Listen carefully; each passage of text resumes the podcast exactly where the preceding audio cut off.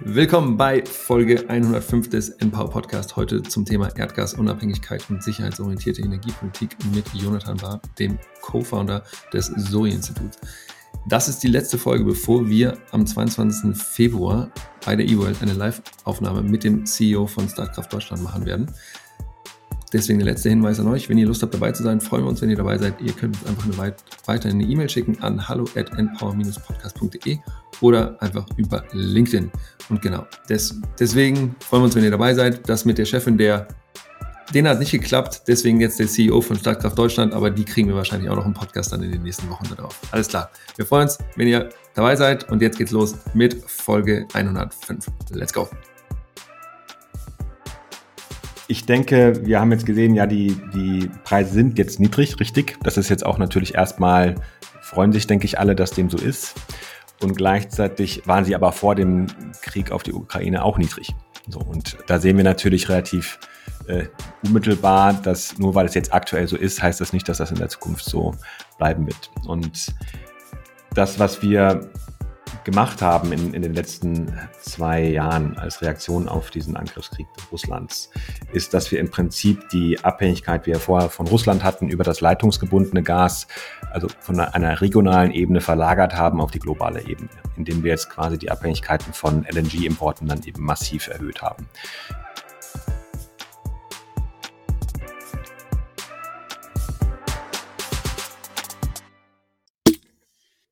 Uh, Herzlich willkommen zur ja. neuen Folge des Endpower Podcasts. Heute mit Plop und mit Zisch.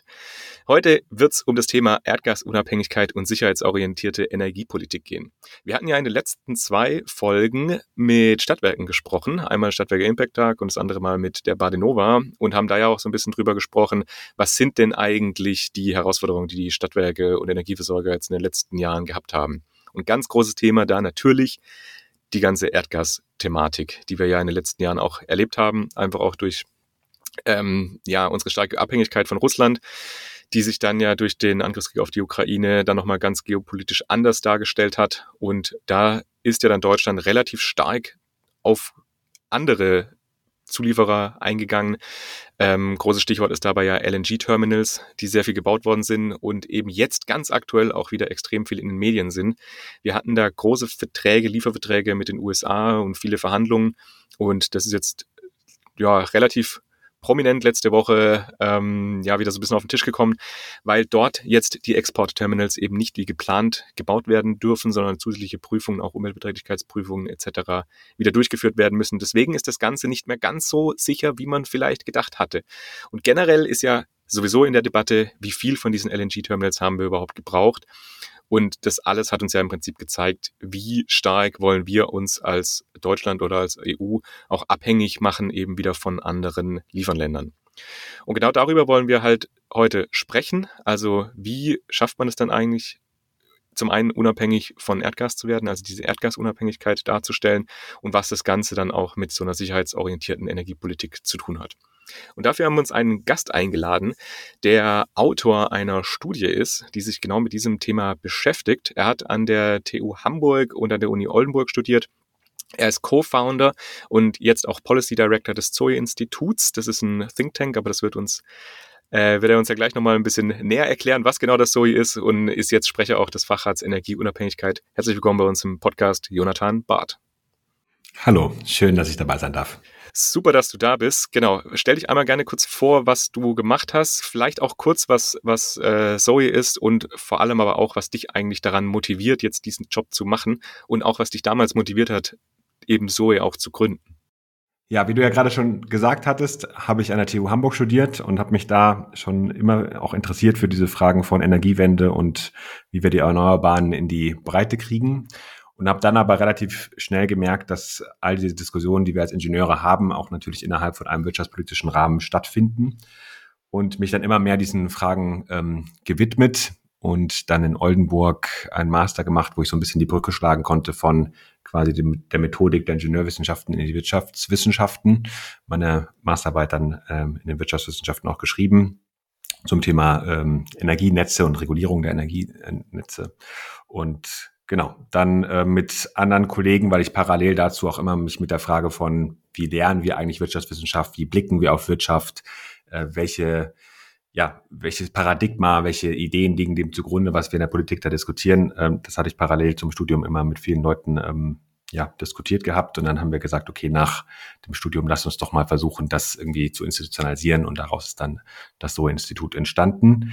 Als Think Tank, vor allem auch erstmal auf europäischer Ebene, um die Wirtschaftspolitik der grünen Transformation nochmal ähm, dezidiert auszudeklinieren. Genau. Cool. Und nochmal so ein bisschen, warum motiviert dich das oder was motiviert dich denn an dieser ganzen Arbeit? Ja, für mich persönlich ist auf der einen Seite das Klimathema natürlich ein Thema, was mich mein Leben lang irgendwie schon beschäftigt, von, ich blicke da irgendwie auf Facharbeit in der Schule bis äh, heute. Und ich denke, eine der großen Fragen unserer Zeit. Und lange haben wir natürlich darüber gesprochen, dass irgendwie gehandelt werden muss und versucht, diesen politischen Druck zu erzeugen. Und jetzt kommen wir ja aber wirklich glücklicherweise auch endlich in die Umsetzung. Und es ist jetzt weniger nur alles eine moralisch-ethische Frage, sondern im Endeffekt sind wir jetzt inzwischen an dem Punkt, dass es eine, eine wirtschaftliche Frage ist, ja, weil die, die grünen Märkte sind da. Ähm, alle größeren Wirtschaftsblöcke setzen darauf, ob die nur die USA oder auch China. Ähm, und das finde ich jetzt gerade sehr spannend, da quasi auch diese ursprüngliche Motivation von Klimapolitik mit diesem Wissen zu Wirtschaftspolitik jetzt zusammenzubringen.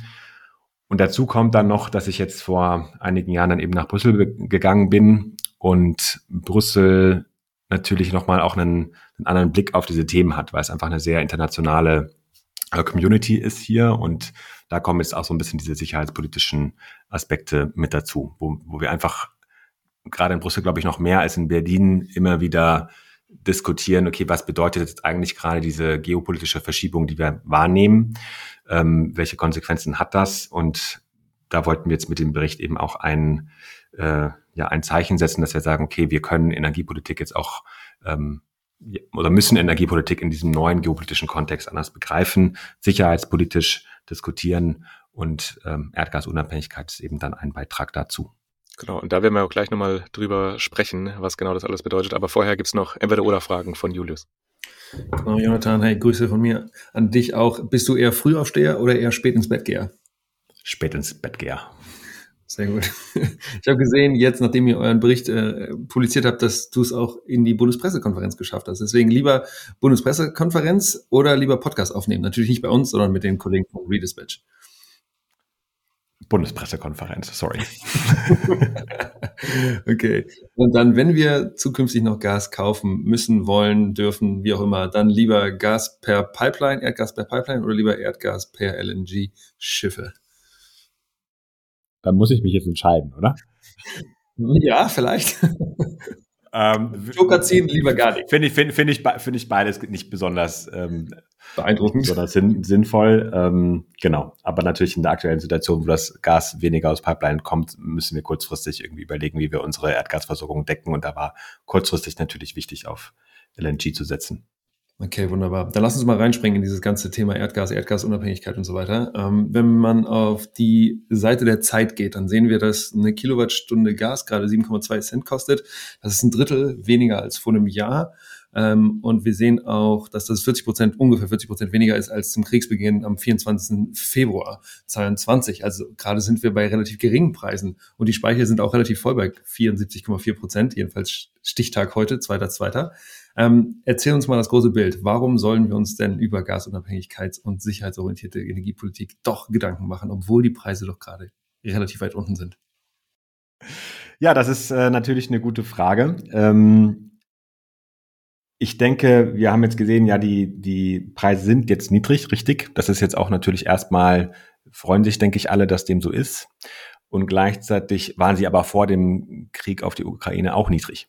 So, und da sehen wir natürlich relativ äh, unmittelbar, dass nur weil es jetzt aktuell so ist, heißt das nicht, dass das in der Zukunft so bleiben wird. Und das, was wir gemacht haben in, in den letzten zwei Jahren als Reaktion auf diesen Angriffskrieg Russlands, ist, dass wir im Prinzip die Abhängigkeit, die wir vorher von Russland hatten, über das leitungsgebundene Gas, also von einer regionalen Ebene verlagert haben auf die globale Ebene, indem wir jetzt quasi die Abhängigkeiten von LNG-Importen dann eben massiv erhöht haben. Die haben sich insgesamt verdoppelt über den Zeitraum der letzten zwei Jahre. Also vorher waren das knapp 20 Prozent an den europäischen ähm, Gas oder der europäischen Gasversorgung. Jetzt sind es 40 Prozent.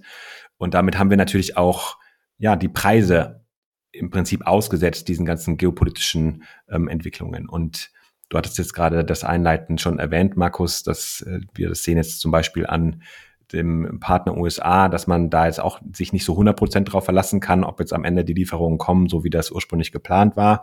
Wir sprechen da von 50 Millionen Tonnen, äh, die da exportiert werden hätten sollen, ähm, die jetzt quasi erstmal nochmal auf dem Prüfstand stehen. Ähm, das sind, wenn wir uns insgesamt die Importe hier anschauen, sprechen wir von 120 Millionen Tonnen, doch ein relativ signifikanter Anteil. Ja? Also das ist natürlich on top zu dem, was jetzt aktuell gerade schon passiert. So, ähm, aber dennoch zeigt sich dadurch, dass das Angebot natürlich äh, auch mittelfristig begrenzt sein wird. Es gab jetzt gerade von der IEA letzte Woche auch nochmal die, die Prognose, dass es gerade im nächsten Jahr auch immer wieder kritisch sein könnte, weil eben die, also wir nach wie vor noch einen Angebotsengpass haben und äh, das auch dann wieder zu Preissprüngen ähm, führen kann. So und ganz kurzer Einschub: Du hast gerade IEA gesagt. Äh, für die, die es nicht wissen, das ist die IA, das ist die International Energy Agency, glaube ich, ne? Danke, genau, genau. Ja. Ich äh, übe mich, die Abkürzungen auszuformulieren. Ähm, und das ist jetzt nur, nur ein Beispiel, wo wir sehen, wir sind jetzt abhängig von dieser globalen Preisbildung von LNG. Das ist bei Pipeline-Gas immer anders gewesen. Und dementsprechend ist es jetzt im Prinzip so, dass wenn es irgendwie einen Streik in Terminals in Australien gibt, dann kann das tatsächlich direkte Auswirkungen haben auf die Kosten der Erdgasversorgung der Haushalte in Deutschland. So. Und diese Abhängigkeit haben wir jetzt eben aufgebaut. Und Insgesamt müssen wir aber feststellen, dass wir global uns einfach in einer, das hatte ich ja gerade einleitend schon gesagt, in einer anderen geopolitischen Lage sind seit 2022. Das hat sich vorher auch schon so ein bisschen ange, angekündigt, aber dieser Übergang in diese multipolare Welt, den wir gerade erleben, da habe ich das Gefühl, dass äh, diese Diskussion in Deutschland auch noch nur punktuell angekommen ist. Wir haben das gesehen als die Zeitenwende ausgerufen wurde und so weiter. Aber auch das war ein, ein kurzes Aufbäumen und dann ist aber auch nur begrenzt viel passiert danach, ist mein Eindruck. So und ähm, da vor diesem Hintergrund war dann eben die Analyse, okay, wir müssen uns grundsätzlich Gedanken machen, wie können wir Energiepolitik anders ausrichten und wie können wir nicht nur die Abhängigkeiten diversifizieren, das war bisher die Strategie der Bundesregierung, sondern eben vor allem auch reduzieren, weil ähm, das sowohl gut ist für unsere Wirtschaft, es ist gut äh, für die langfristigen Preise, für die langfristige Wettbewerbsfähigkeit und für unsere Souveränität. Und fürs Klima ja auch, ne? Also das auch, glaube, natürlich. Also es gibt, glaube ich, eines der Argumente der beiden Administra Administration letzte Woche äh, nochmal zu sagen, wir pausieren diese LNG-Terminal-Ausbau, ist, glaube ich, auch mit in, in Umwelt, äh, Umweltbedenken äh, argumentiert worden, wenn ich nicht im Kopf habe. Genau. Ja, Hol uns nochmal kurz rein, Jonathan. Ähm, warum, warum hat sich Europa denn, und das meint, das kann natürlich eine naive Frage sein, ich möchte sie trotzdem einmal raisen, warum haben wir uns denn vorher eigentlich so gut mit Pipelines versorgen können und warum sind eigentlich Pipelines in, zu bevorzugen? Wahrscheinlich ein Preisargument, aber kannst du das nochmal sagen, warum wir eigentlich LNG vorher gar nicht so viel benutzt haben in Zentraleuropa? Na, LNG wird dann global hier, muss hier global hierher geliefert werden. Und wenn wir quasi das Gas über Russland relativ nah an uns dran haben, wieso es dann nicht von dort beziehen? Ja. Ähm, die Frage ist natürlich dann immer, wie viel Gas man von wo bezieht und wie abhängig man sich eben von einzelnen Ländern macht. Und das wurde in Europa durchaus auch sehr unterschiedlich diskutiert. Ja, also Deutschland hat natürlich dann mit Nord Stream sehr auf diese russischen Importe gesetzt, aber europäisch gab es sehr, sehr viele Stimmen, die immer davor gewarnt haben, hey, verlasst euch nicht zu sehr darauf, dass äh, Russland dauerhaft dieses Gas liefern wird und dass Russland das nicht am Ende vielleicht als äh, ja, Energiewaffe quasi einsetzt, ähm, um euch damit äh, unter Druck zu setzen. Und genau diese Befürchtungen haben sich letztendlich dann bewahrheitet. So und ähm, grundsätzlich ist es natürlich so, dass man jetzt über Pipeline-Gas, das sind dann oft auch äh, ja natürlich Liefer, langfristige Lieferverträge, die man hat, ist es irgendwie klar, das kommt natürlich dann in dem einen Land an, weil die Pipeline kann ja nicht irgendwie einfach umgebaut werden. Ähm, bei LNG ist das natürlich alles ein bisschen ähm, variabler. So. Und dahingehend hat natürlich äh, Pipeline auch nochmal Vorteile. Genau, Jonathan, wir hatten ja einge, eingangs äh, hatte Markus gesagt, okay, dass ihr da jetzt einen Facharzt gegründet habt, ähm, der diesen Bericht äh, zur sicherheitsorientierten Energiepolitik eine Finanzierungsstrategie für den Erdgas, für die Erdgasunabhängigkeit von Deutschland ähm, gebildet habt, der dann eben dieses Gutachten ähm, veröffentlicht hat letzte Woche und deswegen auch diese Frage mit der Bundespressekonferenz, weil du dann da auf einmal neben Meier Göpel saßt und dann über diese, ja, über das Thema sicherheitsorientierte Energiepolitik gesprochen hast. Magst du uns noch mal ganz kurz mitnehmen, warum habt ihr euch überlegt, dass das die richtige Herangehensweise ist und wer ist eigentlich in diesem Fachrad drin und ähm, wie funktioniert sowas? Wie habt ihr das aufgezogen, um einfach dieses Thema vielleicht auch ein bisschen mehr sichtbar äh, zu machen in der Gesellschaft und im energiepolitischen Diskurs? Wir haben beobachtet, dass die ganze Debatte sich Ende 2022 zu großen Teilen erstmal auf die kurzfristigen Fragen der Versorgungssicherheit konzentriert hat. So, und das war natürlich auch wichtig, deswegen gab es auch diese, ja, das Deutschland-Tempo, sagen wir jetzt mal beim Thema LNG-Ausbau.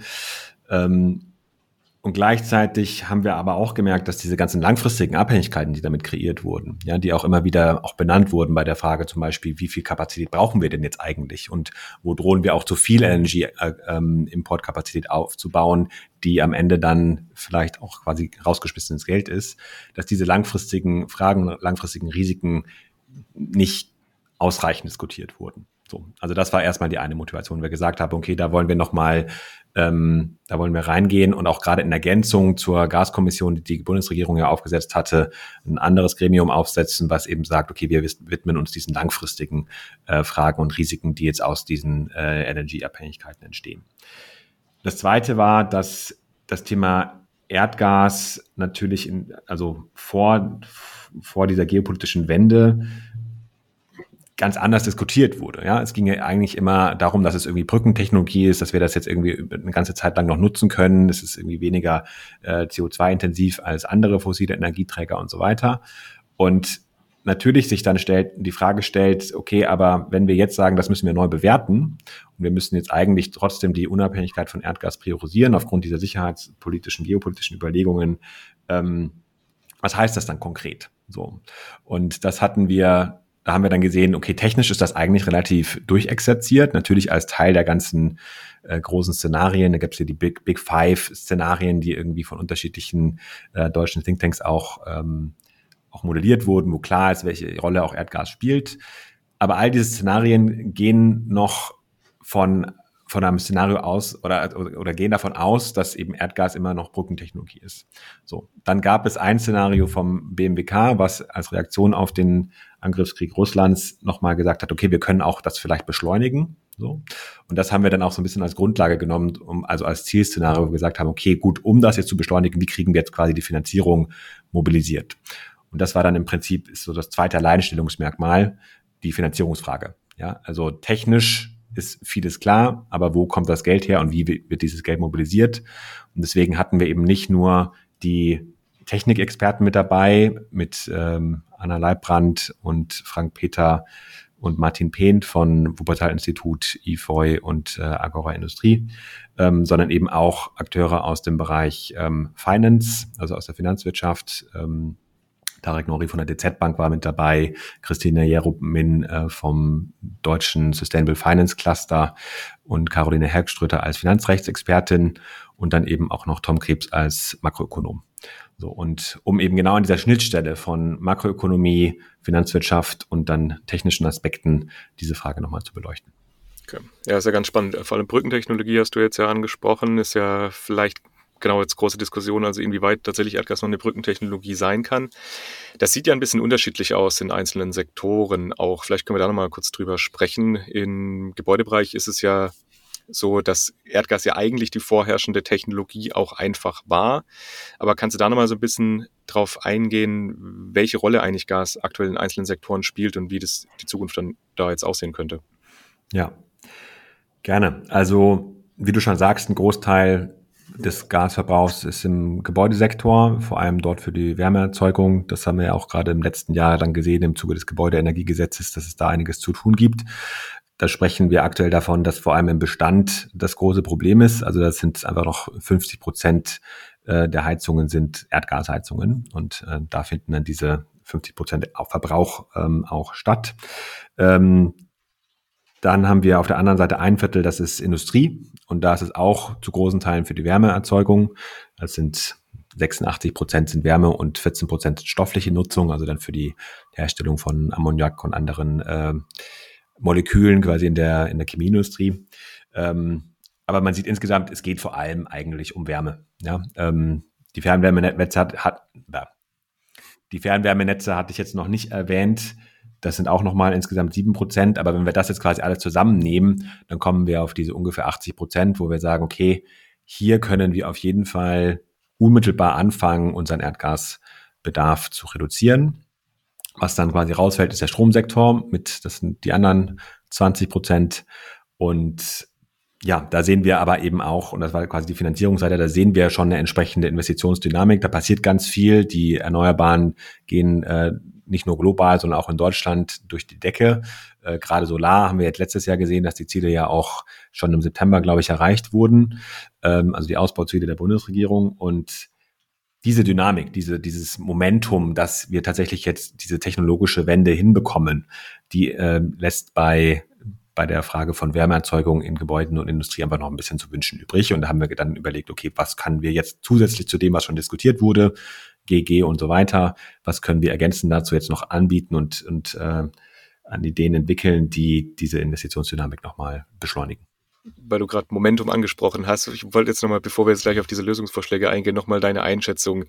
Ich hatte auch das Gefühl, dass wir dieses Momentum eigentlich hatten, um jetzt gerade im Gebäudebereich eben weg von diesen fossilen Gaserzeugungskesseln etc. zu kommen. Aber es hat sich ja jetzt so ein bisschen umgedreht, dass ja die Absätze von Gaskesseln jetzt wieder gestiegen sind. Wie ist denn da dein Gefühl, deine Einschätzung? Also was, an was lag das denn und warum haben wir jetzt dieses Momentum eigentlich jetzt da gerade nicht mehr so richtig? Ich denke, auch da darf man sich nicht wieder täuschen lassen von diesen kurzfristigen Analysen und den Zahlen, die wir jetzt im letzten Jahr gesehen haben. Ich meine, es war natürlich keine gute Nachricht, dass jetzt ähm, Hunderttausende von Gasheizungen nochmal eingebaut wurden. So, aber man sieht da natürlich, dass dieses Hin und Her, was wir in der Bundesregierung immer wieder sehen, dass das natürlich nicht hilfreich ist für das Vertrauen der Menschen dann in quasi diesen, in diese Transformation.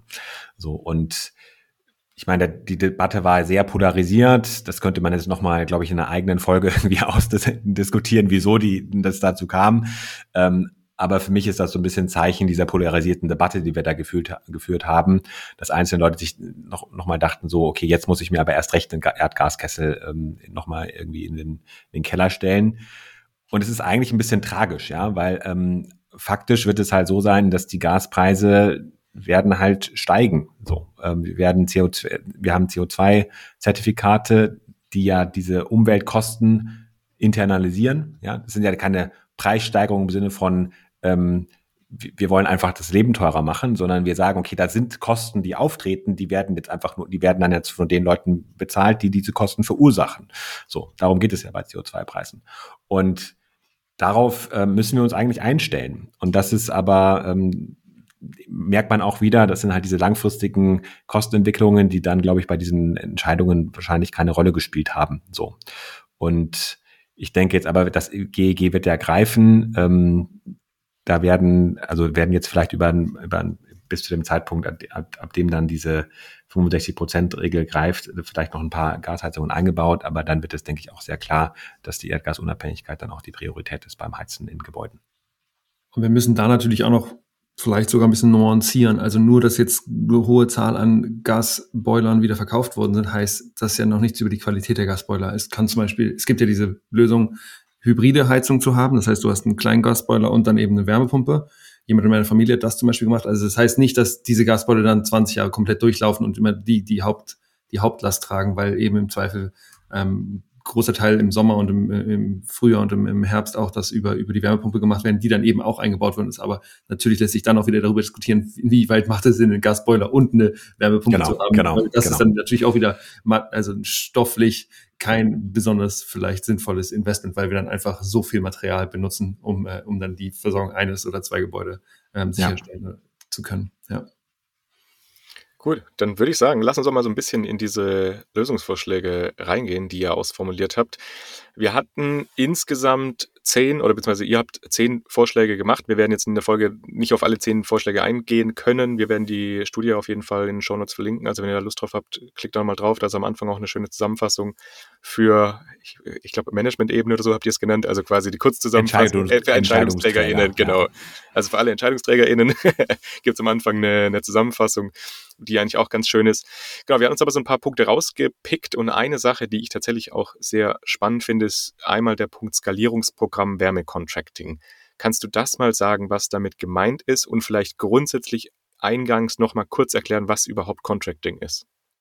Ja, noch einen Schritt vorne weg will ich, glaube ich, sagen, dass wir bei der Entwicklung der Maßnahmen ganz bewusst einen Akteursfokus gewählt haben. Also es ging um die Frage, welche Akteure müssen hier investieren und welche Barrieren haben diese Akteure bei den Investitionen? Also was steht ihnen da im Weg? Was bremst sie? Und von dort aus sind wir quasi dann losgegangen und haben überlegt, okay, und was können, was kann jetzt getan werden, um, um diese Investitionsdynamik eben zu erzeugen? Das hatte ich ja schon erwähnt. Das Wärmecontracting ähm, ist daraus motiviert, dass wir beobachten, dass einfach ein großer Teil der Eigentümer sehr, ja, kreditavers ist, ja. Die haben, die haben keine Lust, große, lang, langefristige Kredite aufzunehmen. Ähm, das ist das eine Problem. Das andere ist, dass einfach viele auch diese großen Investitionssummen, die dann anfallen, gerade wenn man jetzt Wärmepumpe kombiniert, noch mit einer Sanierung, dann ist es auch durchaus einiges, was da aufgewendet werden muss, dass es da viele gibt, die nicht bereit sind, das zu zahlen. Wir sprechen da von 15 bis 30 Prozent der Eigentümer, je nachdem, ähm, welche Zahl man sich anschaut. Und das Wärmecontracting ähm, ist als Lösung dafür, dass diese Investitionskosten im Prinzip über die Zeit gestreckt werden. Wie funktioniert das jetzt? Im Prinzip muss man sich das vorstellen wie ein Leasingmodell beim Auto. Ja, also man kauft sich nicht das Auto, man liest das Auto und hat dann einen monatlichen Abschlag und je nach ähm, je nach Vertrag geht dann das Auto danach in die in den Besitz ähm, desjenigen über, der es geleast hat. So und so ist es beim Wärmecontracting auch. Man hat diesen Abschlag, den man zahlt für die Wärmepumpe, man liest die Wärmepumpe oder eine andere erdgasfreie Heizung ähm, und dann wird eben äh, ja zahlt man für 10, 20 Jahre lang diesen Abschlag und hat aber nicht am Anfang diese hohen Investitionskosten, die man äh, unbedingt decken muss. So. Ähm, das war erstmal die, die eine Motivation. Und dann schlagen wir damit aber quasi noch mehrere Kli Fliegen mit einer Klappe. Das ist das Tolle an diesem, äh, an dem Vorschlag. Ähm, auf der einen Seite haben wir gesehen, dass die Stadtwerke, ihr hattet ja gerade auch mit Stadtwerken gesprochen, ähm, dass die Stadtwerke vor der Herausforderung stehen, dass einfach wirklich ein Viertel von ihren Einnahmen an dem Gasgeschäft hängen. So. Das heißt, die haben auf der einen Seite ich sag mal, eine unsichere Einnahmeentwicklung und auf der anderen Seite aber sehr, sehr hohe Investitionsbedarfe. So, also wenn wir uns da wiederum anschauen, wie sich diese, wir haben da im, im Gebäudebereich sprechen wir von 480 Milliarden Euro, ja, die, die quasi die Erdgasunabhängigkeit kostet, wie sich das verteilt, dann sind halt 100 Milliarden davon sind Wärmenetzausbau und Dekarbonisierung und die werden vor allem von Stadtwerken getragen. So, oder Energieversorgern im, im breiteren Sinne. So, und da merkt man, dass natürlich die, die Konzentration der Kosten pro Akteur, die ist einfach bei Stadtwerken enorm. So. Und die haben also auf der einen Seite unsichere Einnahmen und auf der anderen Seite hohe konzentrierte Kosten. Und das ist natürlich in der, in der Kombination einfach keine gute Voraussetzung, um jetzt ein Geschäftsmodell aufzubauen. So. Das heißt, das Wärmecontracting, um darauf jetzt zurückzukommen, ist da auch als ähm, als Angebot an, an Energieversorger und Stadtwerke gedacht, dass, sie, dass man sagt, okay, überlegt euch doch mal hier einzusteigen, ähm, auch dieses Wärmecontracting äh, anzubieten, um damit auch ähm, im Prinzip euer Geschäftsfeld zu diversifizieren und neue Geschäftsbereiche aufzubauen, die dann mittelfristig eben das, äh, das Gasgeschäft auch substituieren können. Aber das heißt, dass du sehen würdest, dass solche Gasversorger ähm, beziehungsweise Stadtwerke dann selber äh, bei zum Beispiel Industrieunternehmen so ein Wärmecontracting anbieten? Oder meinst, also das habe ich noch nicht so ganz verstanden. Also ist das, dass die Stadtwerke dann, äh, dann Anbieter oder Anbieterinnen werden? Was hat das dann, was machen sie mit ihren eigenen ähm, Netzen dann? Das sind erstmal zwei, also sind erstmal zwei getrennte Dinge. So, also die Idee ist, dass die Stadtwerke als quasi Energiedienstleister auftreten, die solche Verträge anbieten dass sie quasi dann die Wärmepumpen einkaufen, die Wärmepumpen weiter verließen und damit einfach nochmal einen neue, neuen Einkommen, Einkommensstream äh, also oder Cashflow äh, generieren und damit im Prinzip ihr Geschäftsmodell diversifizieren. Genau. Und, und, und damit eben dann die Finanzmittel haben, um die Netze etc. dann zu finanzieren. Ja, oder zumindest, ich sag mal, eine, eine relativ, ja. also eine stabilere Einnahmenentwicklung. Ja. Ähm, die Frage der Finanzierung der Netze ist nochmal eine andere. Ja, das haben wir jetzt nicht in dem Vorschlag äh, ausdis ausdifferenziert, da kommen wir vielleicht später noch zu, wenn wir über die Frage von öffentlicher Finanzierung sprechen.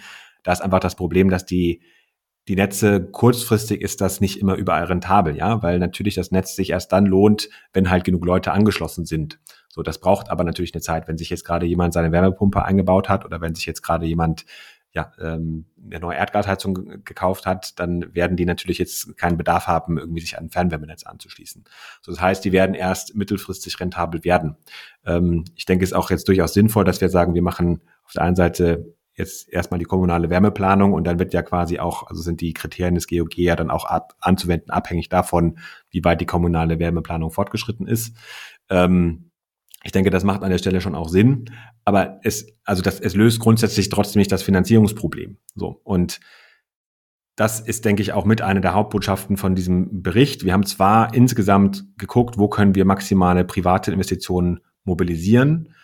Und gleichzeitig sehen wir aber, ja gut, also an manchen Stellen ohne weitere öffentliche Förderung, die quasi gerade diese, un, die, diese, diese kurzfristigen äh, Unsicherheiten ähm, und Rentabilitätsprobleme überbrückt, äh, wird es an vielen Stellen einfach nicht gehen.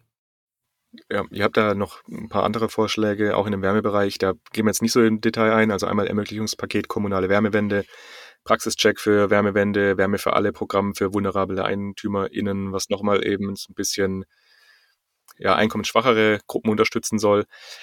Aber ich würde sagen, lass uns doch einfach darüber reden, über diese Finanzpolitik, beziehungsweise wie man auch privates Invest und Gelder mobilisieren kann, weil das ist ja schon ein großer Punkt. Überall, wenn man mit Leuten redet, heißt es ja immer, ja, grundsätzlich ist genug Geld da, genug Geld vorhanden, aber man bekommt es eben nicht mobilisiert. Also was ist denn da dann so eure, ja, euer Vorschlag, wie man es denn schafft, diese privaten Gelder zu mobilisieren? Ich denke, das Paradigma, was sich so durchzieht durch den Report, ist, dass wir, wir müssen jetzt wirklich einfach ins Handeln kommen und wir müssen überall dort, wo wir jetzt investieren können, müssen wir jetzt investieren. Weil ein Großteil dessen, dass es nicht passiert, liegt auf der einen Seite an den Skaleneffekten, dass wir einfach noch nicht die, die Massen an diesen Technologien aus, äh, ausgerollt haben. Ja, also wir sehen das ja bei, bei Solar. Ja, also die Skaleneffekte, also auch die, also die die Kosten pro erzeugter ähm, Kilowattstunde, ja, die sind ja einfach massiv gesunken über die letzten Jahre. So. Und da warten wir schon, dass das natürlich auch bei Wärmepumpen passieren wird, wenn wir jetzt entsprechend 20 Millionen oder in Europa dann noch viel mehr Millionen Wärmepumpen ähm, einbauen. Und ob das nun Wärmepumpen sind oder am Ende vielleicht auch andere ähm, Heizungen, das ist nochmal eine, das ist noch eine andere Frage. Aber Wärmepumpen werden eine große, eine große Rolle spielen. So. Und also das ist der eine Teil, also diese, die Frage von ähm, Skaleneffekten.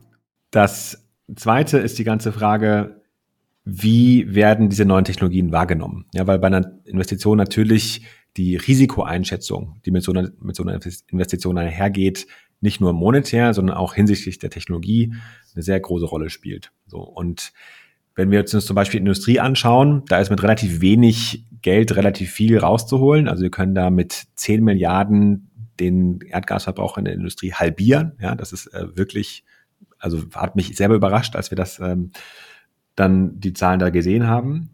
Und da ist es aber eben so, dass es häufig um Technologien geht, die noch nicht ähm, noch nicht in dem in der Breite eingesetzt wurden, weil eben Wärme immer mit oder zu großen Teil mit Erdgas eben erzeugt wurde. So. Und auch da geht es natürlich erstmal dann um die Elektrifizierung dieser Prozesse und die Erzeugung dieser Wärme mit Strom. So. Und ob das nun Elektrodenkessel sind oder Elektrokessel oder Großwärmepumpen, es sind viele Technologien, die sind teilweise schon erprobt, aber einfach noch nicht in der Breite ähm, erprobt worden. Das heißt, da geht es vor allem darum, auch Vertrauen zu schaffen in diese neuen technologischen Alternativen. Und deswegen haben wir ja an der Stelle dann eben auch nicht nur ein neues Finanzierungsinstrument vorgeschlagen, sondern die sogenannte Industriewende-Beschleuniger-Plattform, die eben all die Unternehmen zusammenbringen soll, die jetzt gemeinsam ähm, diese, diese Erdgasunabhängigkeit ermöglichen, indem sie die Wärmeerzeugung umstellen. Und Prinzip ein gemeinsames Lernen ermöglicht, ja, wo diejenigen, die jetzt schon investieren können, weil es vielleicht gerade das Investitionszeitfenster da ist und die Anlage gerade abgeschrieben ist oder weil sie strukturell in der Lage sind, weil sie schon Netzanschluss haben, ja, dass diejenigen, die jetzt schon investieren können, vorausgehen, dafür auch belohnt werden und gleichzeitig aber sich ähm, sich anbieten, das Wissen, was sie dabei ähm, sammeln, das dann eben mit den anderen Unternehmen zu teilen, so dass die dann auch Vertrauen gewinnen in diese neuen Technologien und gemeinsam so eine Dynamik entsteht von hey, wir ähm, gemeinsam machen jetzt diese Erd Erdgasunabhängigkeit möglich und schützen uns im Prinzip vor diesen geopolitischen Preisschocks. Was genau meinst du mit jetzt, dass die dann auch entlohnt werden? Also monetär dann auch entlohnt werden oder durch andere Dinge? Ich meine, da gehen wir jetzt dann in die Details rein. Wir haben da jetzt einen Mechanismus vorgeschlagen, der, den man sicherlich auch dann nochmal diskutieren muss, wie weit das innerhalb der bestehenden äh, Förderung auch möglich ist. Also die Idee ist, dass man ein Pionierunternehmen hat, was jetzt zum Beispiel innerhalb der bestehenden ähm, Förderlinie für äh, wie hieß sie, ähm, Ressourcen- und Energieeffizienz, Bundes, Bundesförderung Ressourcen- und Energieeffizienz. Die EEW, die Wirtschaft, also Energieeffizienz genau. in der Wirtschaft, ja, genau. EEW-Förderung. Ja. Mhm. Ähm, dass sie da quasi eben Förderung beantragen. Mit dieser Förderung dann besonders vor allem gefördert wird diese Wärmeumstellung und sie dann aber im Gegenzug sich verpflichten, das Wissen, was sie dabei ähm, eben sammeln, zu teilen. So, das ist Schritt eins. Und dann im Schritt zwei, man sagt, okay, diejenigen, die jetzt quasi dann nachfolgen, kriegen auch noch Förderung, aber man ist halt so ein bisschen staffelt, dass diejenigen, die jetzt zuerst vorangehen, im Prinzip mehr Förderung bekommen als die, die ähm, später kommen. So. Und auch da stellt sich die Frage, reicht diese Förderung jetzt schon noch also aus? Ähm, das Problem bei der Industrie sind weniger die die Investitionskosten, sondern in der Regel vor allem die Betriebskosten, dass die Strompreise einfach im Verhältnis zu den Erdgaspreisen, auch das hattest du ja einleitend gesagt, relativ ähm, relativ hoch sind. Ähm, das liegt aber ja vor allem daran, dass Erdgas auf der einen Seite die klimapolitischen Externalitäten oder also die, die, die Klimaexternalitäten nicht einpreist äh, und auf der anderen Seite aber auch vor allem die sicherheitspolitischen Externalitäten nicht einpreist. Ähm, und wir da natürlich sehen, dass am Ende dieses Verhältnis der Betrieb, also von Strom und Erdgas, also das Kostenverhältnis eine entscheidende Rolle spielt. Das ist in einzelnen Sektoren und einzelnen Branchen ist das tatsächlich ein Problem. Das heißt, wir müssen weiterhin diese Diskussion führen, wie können wir die Strompreise auf ein Niveau bekommen, die auch eine wettbewerbsfähige Industrie äh, in Deutschland halten können. Ähm, parallel dazu gibt es aber eben auch viele Branchen, in denen es auch jetzt schon Wettbewerbs fähige Technologien gibt, äh, weil sie einfach, weil der Energienutzungsgrad so viel höher ist bei, bei Strom, als das dann bei Erdgas der Fall ist, ähm, wo man jetzt schon investieren kann. Und auch da wieder die Logik, jeder, der jetzt schon investieren kann, sollte jetzt ähm, vorausgehen, damit wir anfangen, gemeinsam zu lernen. Ja, also jetzt investieren ist ja auch immer so ein Punkt, hat man ja gesehen, alle, die sich quasi vor der Energiekrise eine Solaranlage aufs Dach gepackt haben, haben dann doch deutlich auch gewonnen gegenüber denen, die es jetzt eben zwei, drei Jahre später gemacht haben, einfach durch die extreme Einsparung da bei den Strompreisen. Ihr habt aber noch dieses andere Programm vorgeschlagen, beziehungsweise eine von euren zehn Vorschlägen war auch Industriewende beschleunigen, wenn ich das genau, eine Industriewende Beschleuniger-Plattform. Geht das in eine ähnliche Richtung von dem, was du jetzt gerade eben gesagt hattest? das, war, das, das war das, was ich jetzt gerade okay. gesagt habe. Genau. Ja. Nee, genau. Und dann würde ich jetzt aber trotzdem nochmal, wir hatten jetzt so ein bisschen über dieses Finanzierungsgeschichte jetzt schon geredet, auch öffentliche Finanzierung hast du mal kurz erwähnt. Ähm, ein Punkt aber, den ich noch sehr spannend finde, den ihr vorgeschlagen habt, ist Sustainable Finance auf Transition, auf Transition ausrichten. Was genau ist denn damit gemeint? Ja, das sind, ist im Prinzip ein Bündel an Vorschlägen. Ähm, und das Ganze basiert auf der Beobachtung, dass wir aktuell die unterschiedlichen wirtschaftspolitischen Bereiche sehr getrennt betrachten. Ja, also wir haben irgendwie Geldpolitik, wir haben Fiskalpolitik, wir haben Industriepolitik, vielleicht kann man auch noch Handelspolitik, Energiepolitik, kann man alles mit, mit dazu nehmen.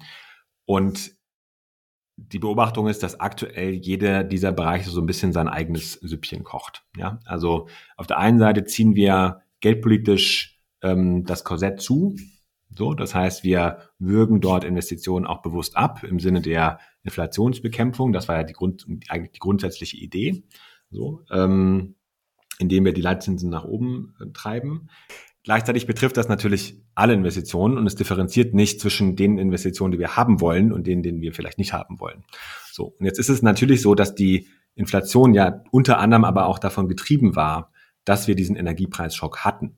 Das heißt, auch im Sinne der, der Preisstabilität könnte man sagen, dass die Entkopplung von diesen geopolitischen, ähm, energiepolitischen Preisentwicklungen, ja, dass die durchaus auch im Sinne der Preis, Preisstabilität ist. So. Und diese Diskussion wird auch ähm, in, den, in den Kreisen der Geldpolitik immer wieder geführt. Ähm, da geht es dann auch um das ganze Thema Risiken von, von Klima und auch die Risiken der Verzögerung der Transformation, weil dann die CO2-Preise steigen und die Unternehmen dann plötzlich vor diesen hohen CO2-Preisen stehen, ja, und auch da natürlich dann Preissprünge zu erwarten sind. Auch das wirkt sich auf die Preisstabilität aus.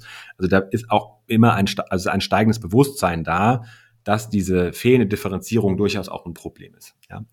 Wir haben das letzte Woche gesehen an der ähm, auch an der Ankündigung der EZB, die nochmal vermehrt jetzt überlegen will, was für Instrumente sie eigentlich äh, nutzen kann, um auch äh, Investitionen in diese grüne Transformation zu mobilisieren. Und wo wir sehen, okay, das ist auch relativ oben auf deren Agenda. Sie haben es noch nicht äh, gesagt, dass sie tatsächlich anfangen, äh, quasi den Leitzins zu differenzieren. Ähm, oder in dem Falle sprechen wir von den sogenannten Refinanzierungskosten der Banken, also die Zinsen, die die Banken bei der EZB zahlen, um sich Geld zu leihen. Ja.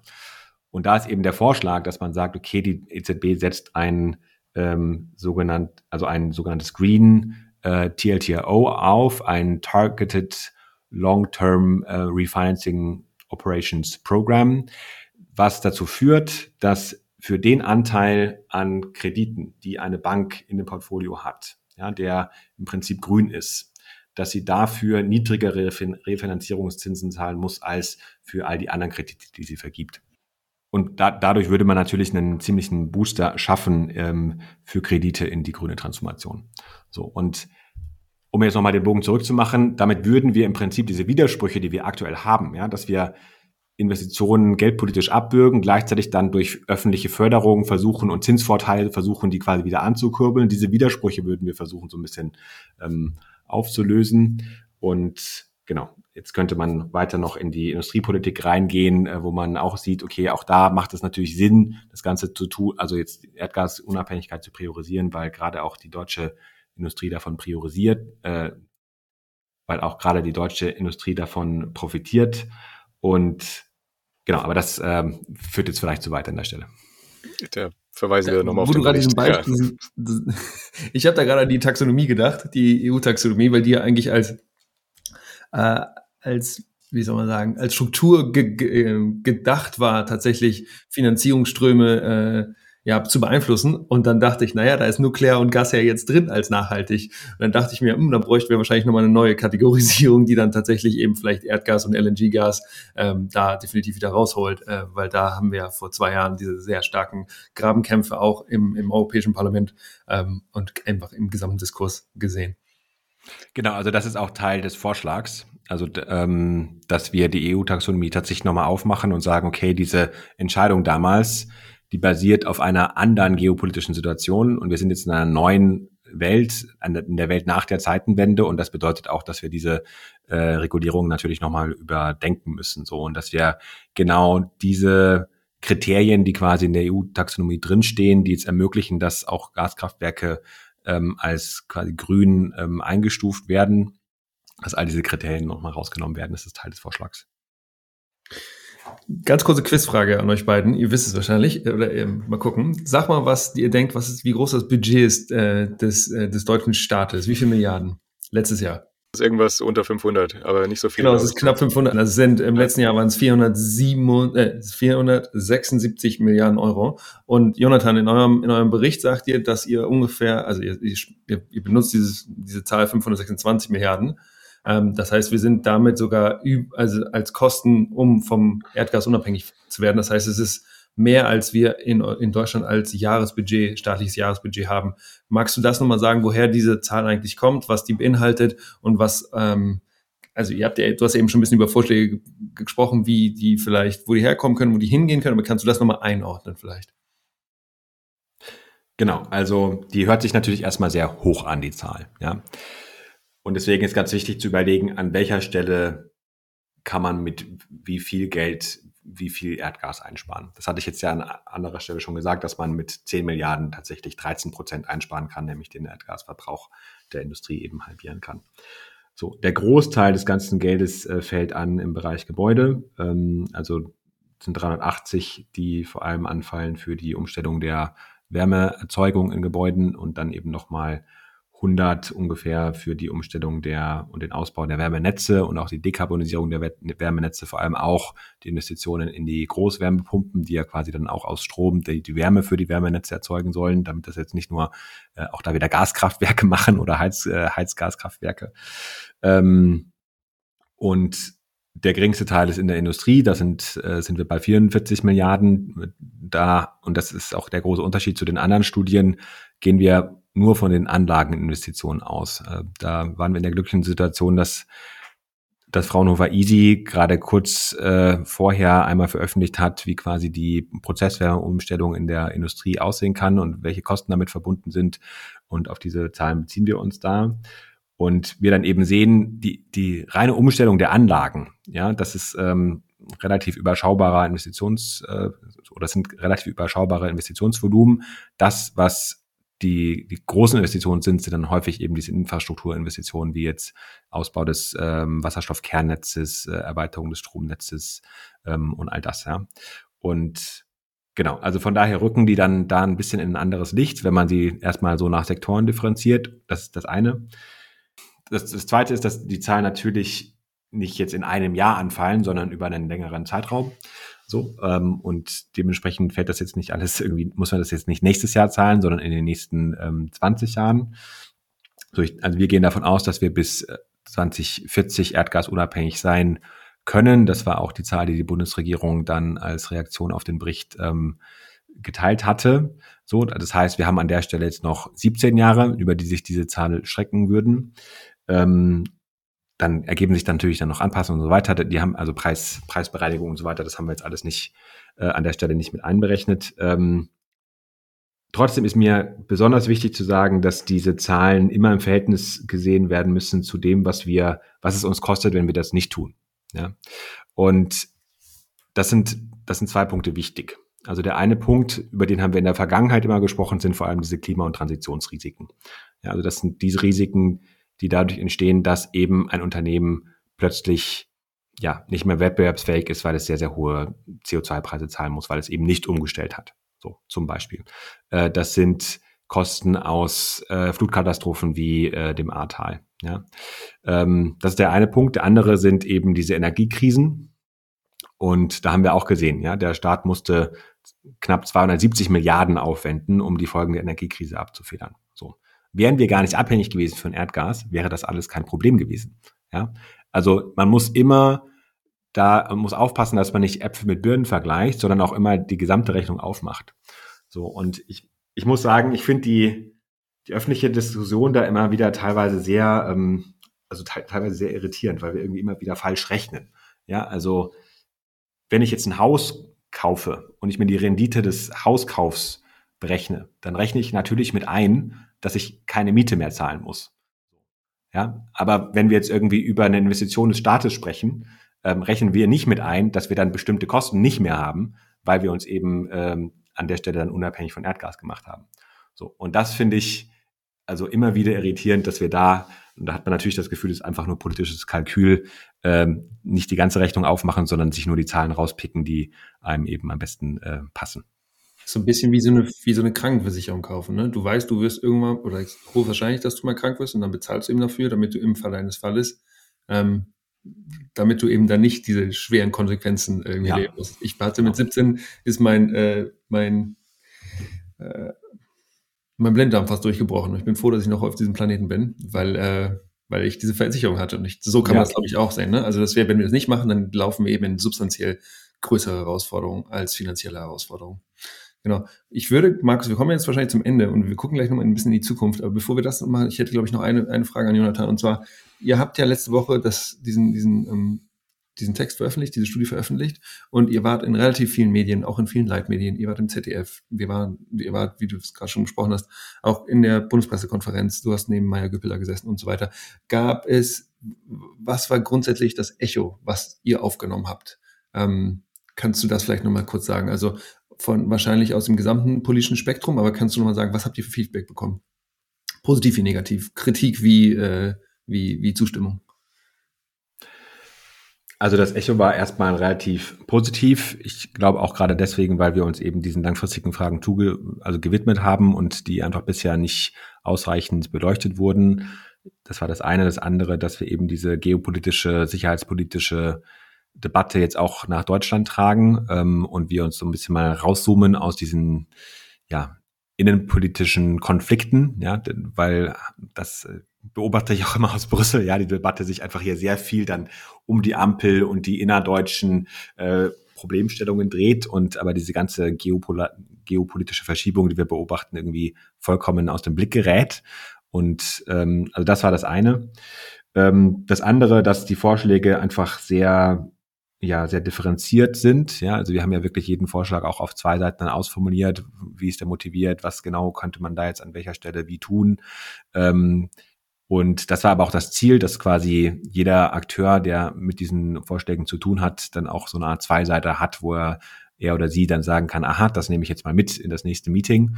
Ähm, ich denke, das kam auch gut an. Und das äh, Dritte war eben, dass wir uns auf diese Finanzierungsaspekte konzentriert haben. Und da merken wir jetzt auch einfach, da muss die ganze Debatte, die ganze klimapolitische Debatte den nächsten Schritt gehen. Ja, weil am Ende ist es jetzt eine Frage von Finanzierung und die nächsten Jahre, Jahrzehnte werden an dieser Finanzierungsfrage entschieden.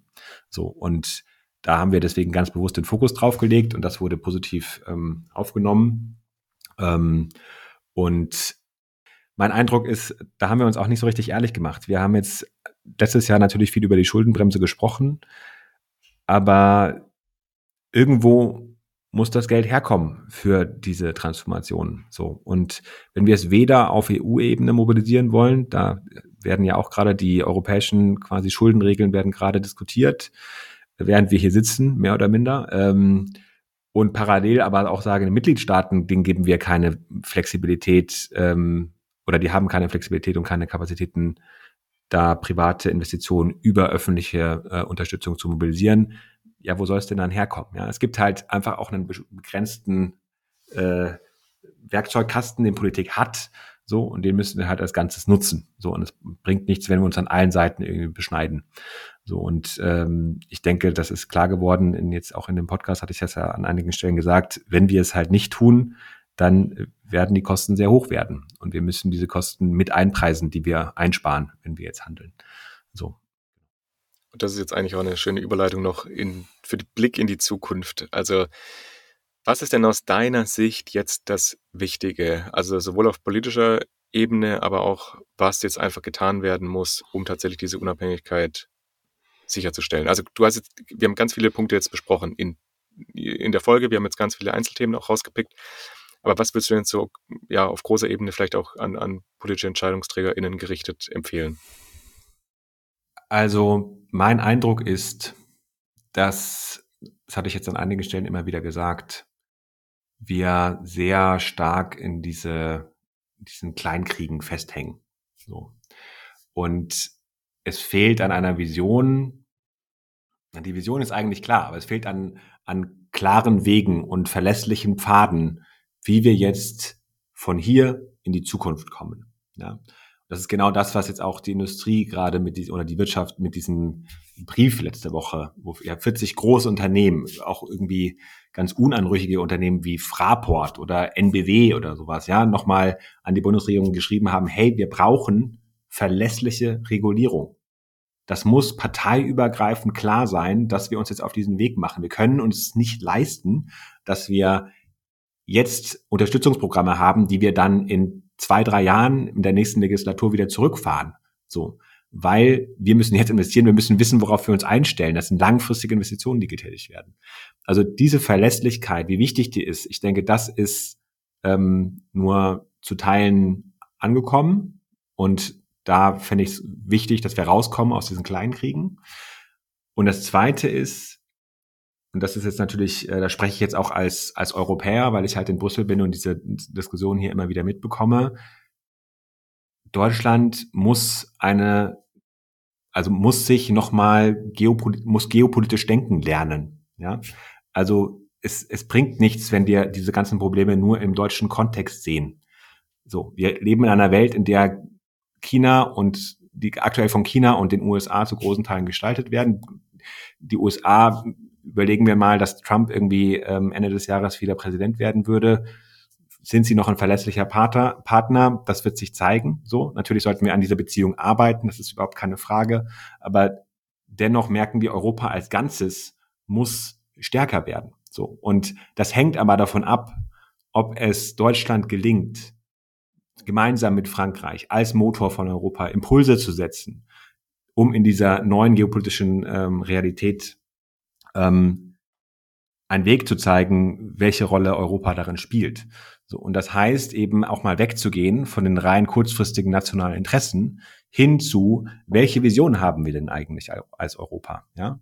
Wo, und da ist auf der einen Seite natürlich die Energiefrage, woher wollen wir unsere Energie bekommen? Die EU-Kommission ist da relativ klar, dass wir natürlich auch einfach die, die äh, Beschleunigung der Unabhängigkeit von Energieimporten durchaus auch, ist auch Priorität.